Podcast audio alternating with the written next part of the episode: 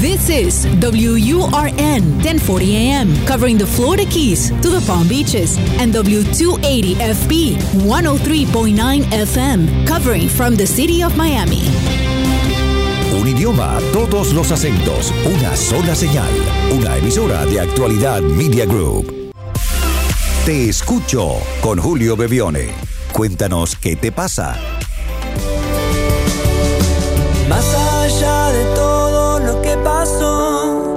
Las heridas y el dolor, lo difícil que será. Hola a todos, bienvenidos a este episodio número 100.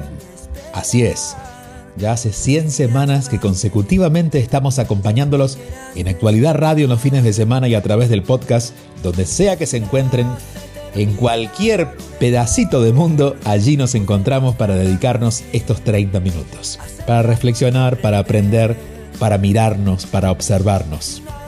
Bienvenidos, edición número 100 de Te Escucho. 305-824-6968 es el número para conectarse con Julio Bebione. Te escucho. Y allí pueden dejar su mensaje de voz. Preferimos el mensaje de voz para poder escucharlos. De todas maneras tenemos algunos mensajes y queremos agradecer que nos han llegado en forma de texto por WhatsApp. Dices Julio, muchas gracias, sus pensamientos son muy útiles, nos aclara muchas incertidumbres en nuestros pensamientos con sus reflexiones, bendiciones. También a ti. Eh, estuve en Buenos Aires en la presentación, me quedó una pregunta. ¿Qué pasa cuando estás frente a alguien y querés salir corriendo?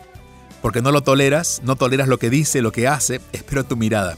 Bueno, a ver, cuando estamos frente a alguien que no nos gusta, más que eh, atender el deseo de salir corriendo, que muchas veces es válido porque no sabemos qué hacer, si nos fuimos corriendo es no olvidarnos de eso y preguntarnos, ¿por qué será que me molestó tanto? Hay una situación muy clara en el mundo eh, espiritual y es el de los espejos. Es el entender que el otro nos muestra lo que nosotros todavía no tenemos cerrado, lo que no hemos aceptado de nosotros. Digamos, si alguien me dice tonto y yo no pienso que lo soy, lo dejo pasar. Ahora si alguien me dice tonto y me molesta es porque en algún punto yo pienso que puedo serlo.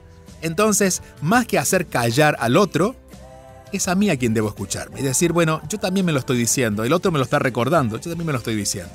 Entonces, el espejo a nivel espiritual no es el mismo espejo que a nivel físico, no significa que sea idéntico. No porque vea un ladrón y me moleste, yo seré ladrón.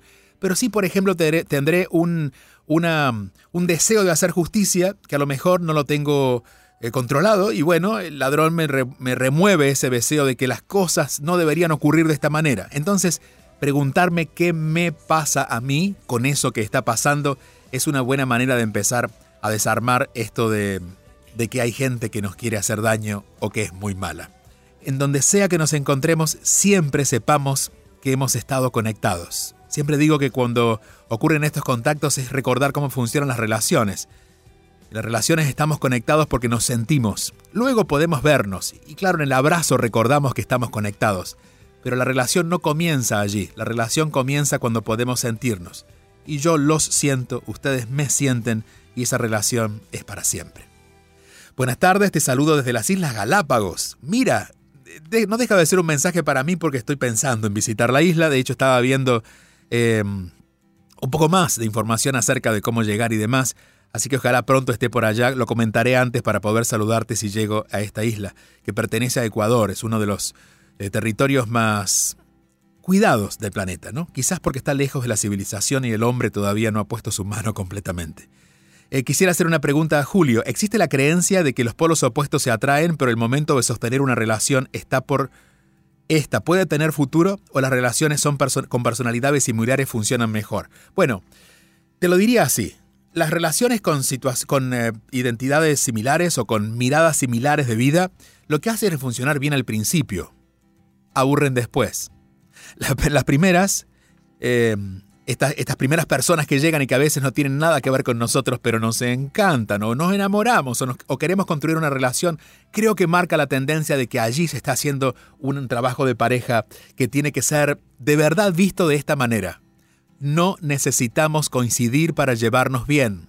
Necesitamos aceptar las diferencias. No necesitamos coincidir. Si yo digo blanco, yo no quiero que tú digas blanco.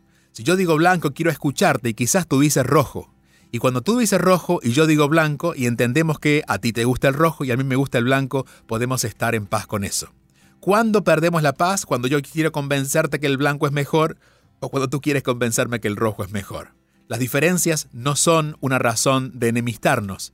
Las diferencias son una razón de trabajar algo que hemos venido en el cuerpo, hemos, lo hemos traído en el cuerpo y en nuestra conciencia desde que llegamos al mundo que se llama amor y que comienza con la aceptación. Cuando acepto las diferencias ya puedo estar en paz y allí es que puedo amarte. Los teléfonos están siempre abiertos. El 305-773-0215 es donde escuchamos sus mensajes como este, está llegando de Loris. Te escucho con Julio Bebione. Todos los fines de semana a las 8 y 30 de la mañana. Envía tu mensaje o video por WhatsApp al 305-824-6968 y cuéntanos qué te pasa. Hola Julio, buenas noches. Qué bendición tan grande poder hacerte esta pregunta directamente, así que mil gracias de antemano. Mi pregunta es la siguiente. Toda la vida he tenido una relación triángulo con mis padres en la que he trabajado en terapia por años. Soy hija única, aunque mi hermano materno siempre vivió con nosotros. Aunque he aprendido a aceptar la dinámica tóxica entre mis padres y aprendí a salirme del triángulo para no involucrarme en sus asuntos, me cuesta mucho como hija y como mujer estar bien con el maltrato de mi papá hacia mi mamá. Yo sé que es ella quien lo permite. Incluso noto cómo a veces ella lo propicia o da espacio a, cosa que también me afecta. Pero ya yo no digo nada. Sencillamente miro hacia otro lado, pero sí siento mucho rechazo hacia mi papá, sobre todo cada vez que hace una acción desconsiderada, irrespetuosa, injusta hacia mi mamá o su entorno incluso. No sabe compartir, es caprichoso, desconsiderado y egoísta con la mayoría de las cosas. Actualmente estoy embarazada y no quiero que mi hija me salga igualita, como dicen de que todo eso que te molesta tu hijo lo va a sacar igualito. Ni quiero traer una vez más a un hombre igual a mi papá pero la verdad es que ya no sé cómo más trabajar este tema de aceptar, fluir y dejar ir. El perdón ya estuvo por lo que fue. Lo que me molesta es lo que es y sigue siendo. Gracias de antemano. Gracias Loris y como dijo Jack, vamos por parte.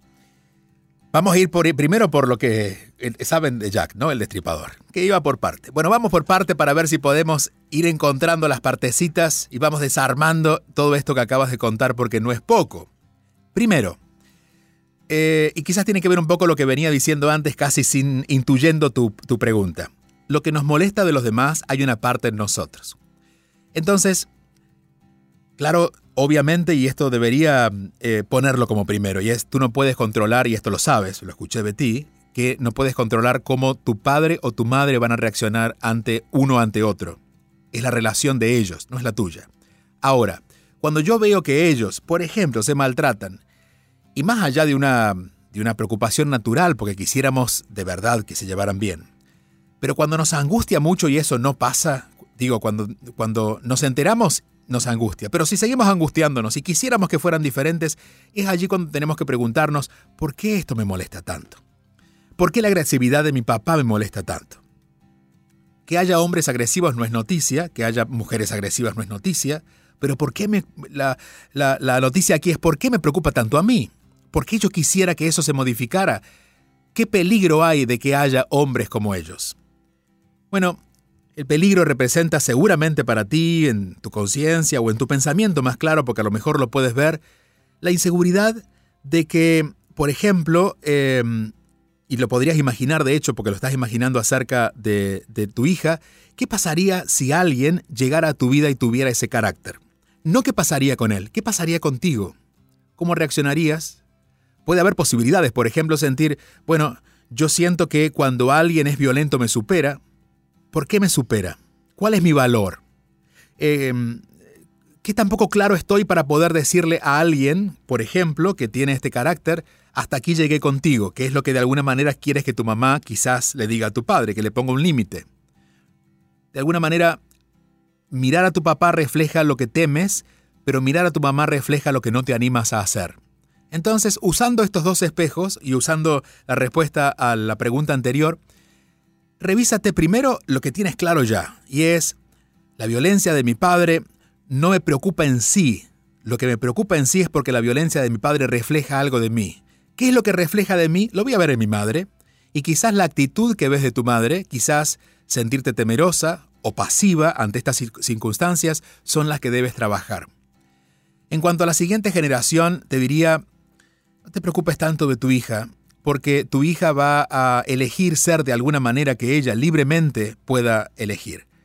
Y esto mismo también no deja de ser un espejo para ti, porque si bien tú eres hijo, hija de, esa, de ese matrimonio, no hay tal cosa como una trilogía como tú la planteas. Hay una relación de dos y estás tú. Tú debes elegir vivir eso de otra manera. En todo caso, debes elegir una personalidad que te corresponda. Imagino que también te solidarizas un poco con tu madre muchas veces y hay momentos en los que no te das cuenta si la decisión la estás tomando tú o es la decisión que tomaría tu madre. Hacer este primer divorcio de ellos va a llevarte a poner orden para ti. Lo segundo es revisar eso que te molesta de tu mamá o eso que te preocupa de tu mamá y empezar a tomar esas decisiones o poner en tu personalidad aquello que sientes que tu madre debería haber puesto, más carácter, este, mayor eh, determinación, para que tú comiences usando esa, esa actitud de ella, no para copiarla a ella o no hacer lo que a ella le corresponde, sino para usarla a ella como espejo y empezar a ponerte tú, ponerte en el sentido figurado, a hacerte cargo en ti de aquello que, tú, que ella te está mostrando que no lo puede hacer. Hacer esa pequeña modificación va a hacer que empieces a ver las cosas diferente. Hay algo que nos marca siempre la tarea y es cuando nos sentimos víctimas, cuando sentimos que hay algo que es más grande que nosotros.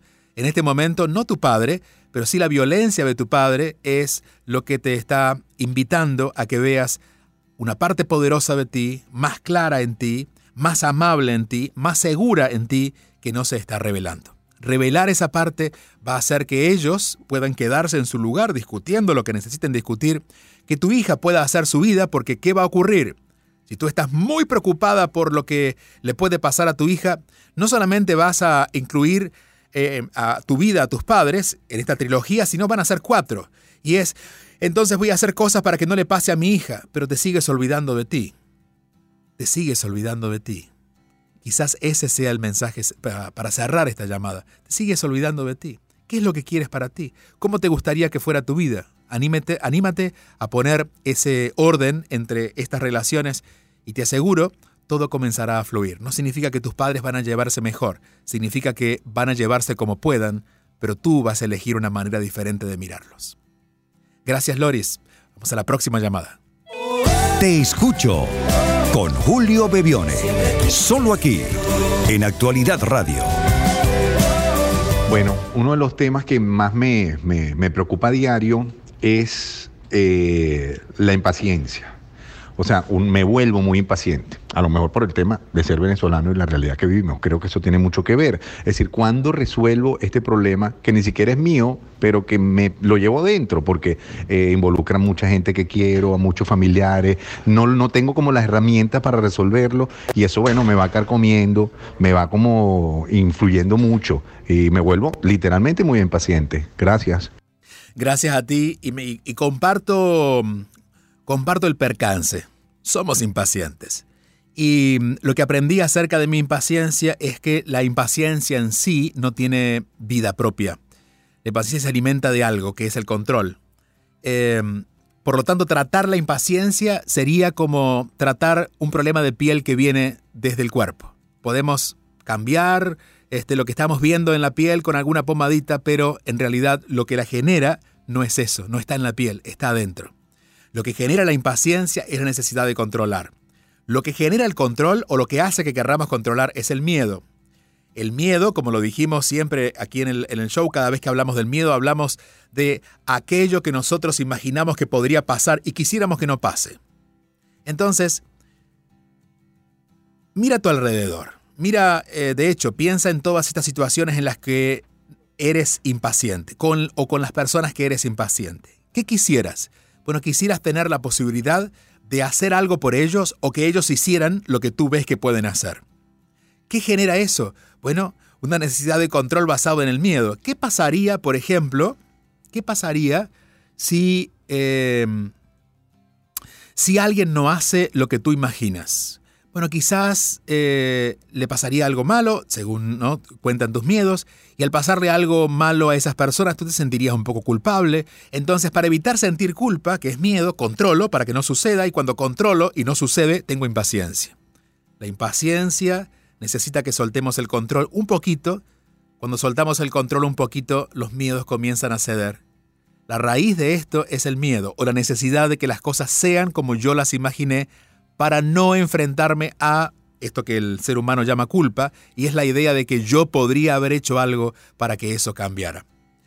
Eh, generalmente somos impacientes con las personas, o al menos me pongo en ese lugar.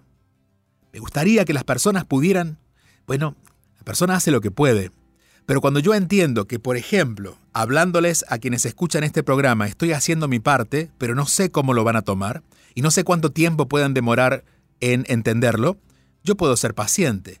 Ahora, si creo que con cada palabra que yo digo ustedes deben entenderme, me muero de la impaciencia.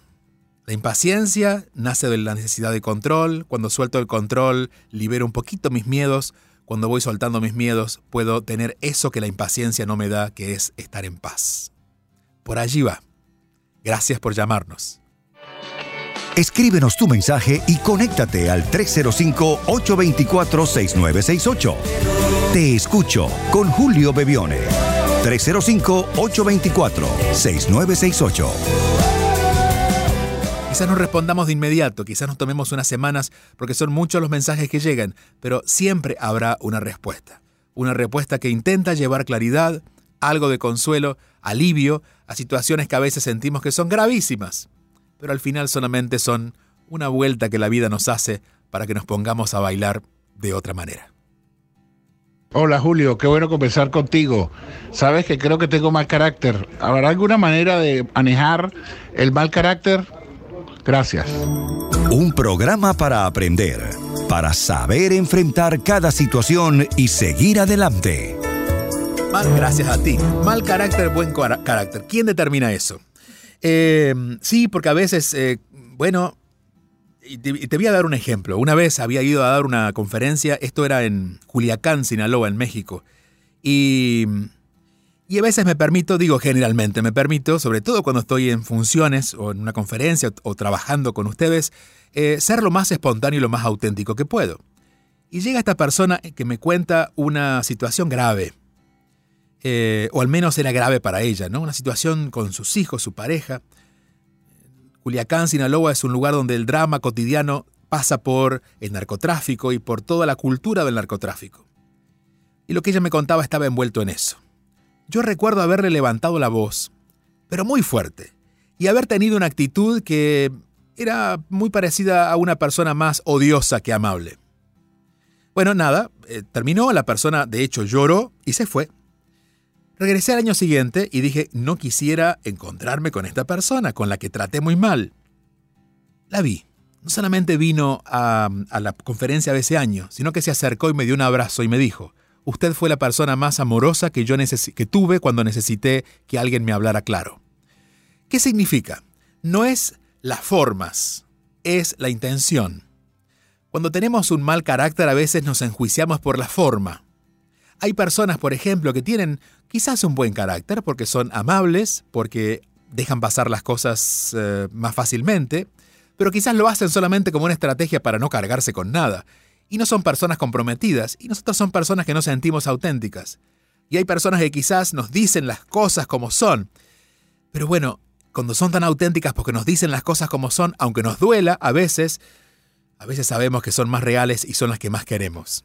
Cuando miramos hacia atrás en nuestra vida, suele ocurrir que a veces no nos acordamos de los compañeros de trabajo más amables, sino que nos acordamos de aquellos que fueron a veces duros, pero cuánta razón o cuán importante fue lo que nos dijeron.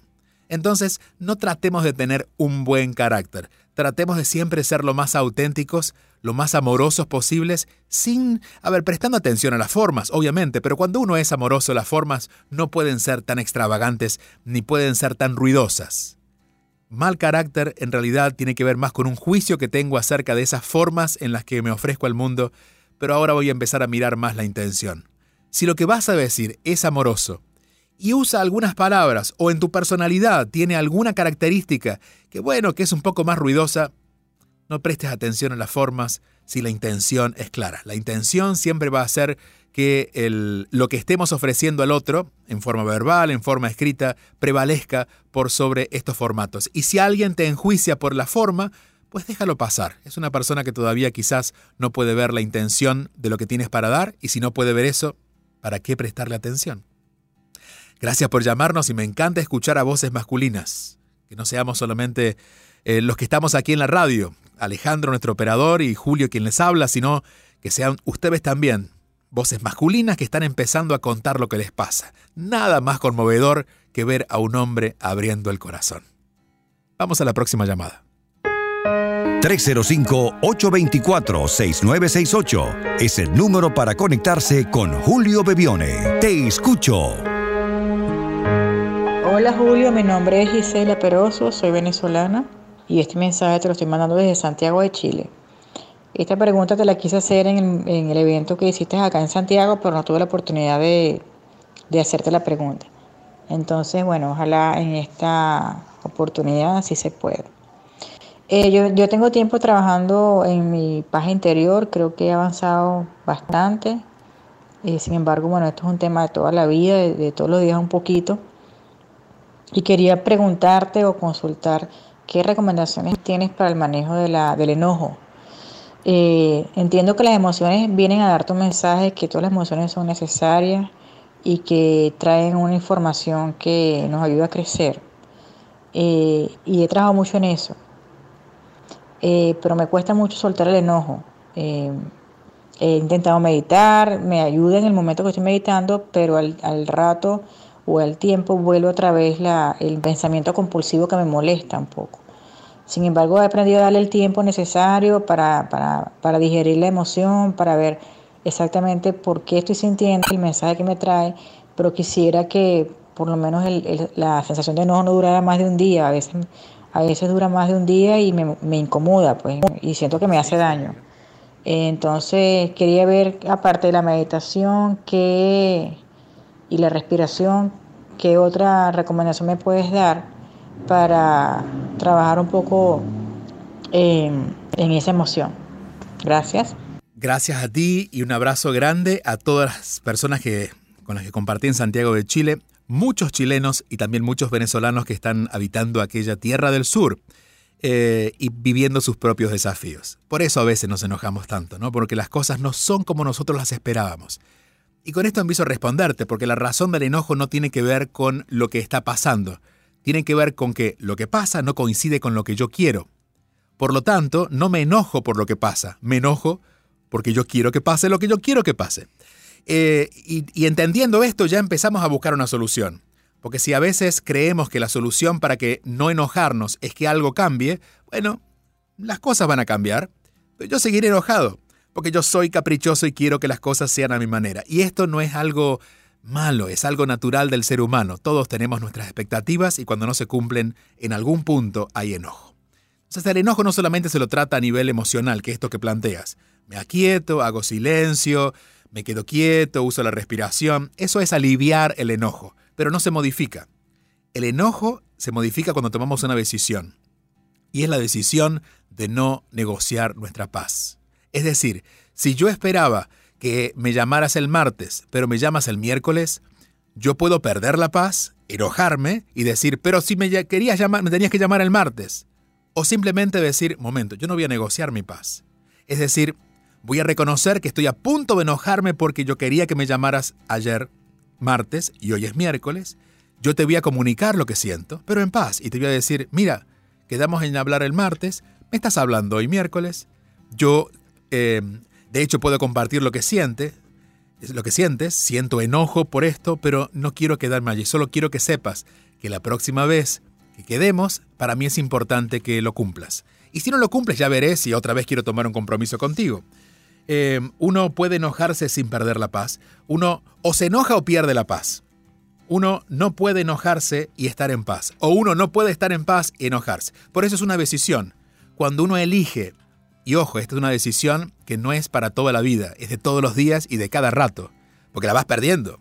Pero cuando uno dice, momento, no voy a perder la paz, es como una meta. Mi meta de hoy es no perder la paz. Bueno, la perdí a las 10, bueno, aún se la voy a recuperar. ¿Cómo la voy a recuperar? Cuando tú te la quieras llevar porque estás haciendo algo opuesto a lo que yo esperaba, no me voy a ir contigo, me voy a quedar conmigo. Tú me dices, me dices algo que no me gusta, yo voy a decir, bueno, lo que estás diciendo no me gusta, pero yo no te voy a discutir esto, porque perderé la paz. Cuando pierdo la paz me enojo y cuando me enojo, a ver, enojarse no es malo en sí. El problema primero, cuando nos enojamos, es que es como si tuviéramos un eh, carrito pequeño y lo ponemos a 200 millas por hora. Gastamos toda la energía. Una persona que se enoja a las 10 de la mañana no tiene más energía hasta el día siguiente, gasta todo allí. Eso es lo primero. Es decir, todos los órganos del cuerpo se involucran en eso. Sufrimos demasiado. Segundo, nuestro entorno no lo pasa bien. Imagínense, bueno, muchos hemos visto cuando andamos por la calle y hay un perrito que está enojado. Distrae, hace ruido, molesta. Y quisiéramos sacarnos ese perro de encima. Bueno, a veces nos transformamos en ese perrito porque nosotros quisiéramos que los demás entendieran, pero hoy voy a elegir estar en paz. Esa decisión constante, diaria hace que todo pueda ser elegido de otra manera. Hay una frase de San Francisco de Asís que dice que realmente el verdadero avance, el verdadero progreso es silencioso y persistente. No es grande, no, no son las grandes estrategias, es que cuando todos los días, de manera silenciosa, pero consistente, persistente, vamos eligiendo, en este caso, al enojo, estar en paz. Cada vez que llega el enojo le decimos, no gracias, elijo estar en paz. Y claro, una respiración profunda nos puede ayudar, pero la respiración nada cambiará hasta que nosotros no tomemos la decisión de vivir en paz. Te escucho con Julio Bebione. Todos los fines de semana a las 8 y 30 de la mañana. Envía tu mensaje o video por WhatsApp al 305-824-6968 y cuéntanos qué te pasa. Gracias por acompañarnos. Hasta aquí llegamos por hoy. Pero seguiremos la próxima semana. Nuestro compromiso es cada semana dedicarnos un ratito para nosotros, para escucharnos. Te escucho. Hasta la próxima semana.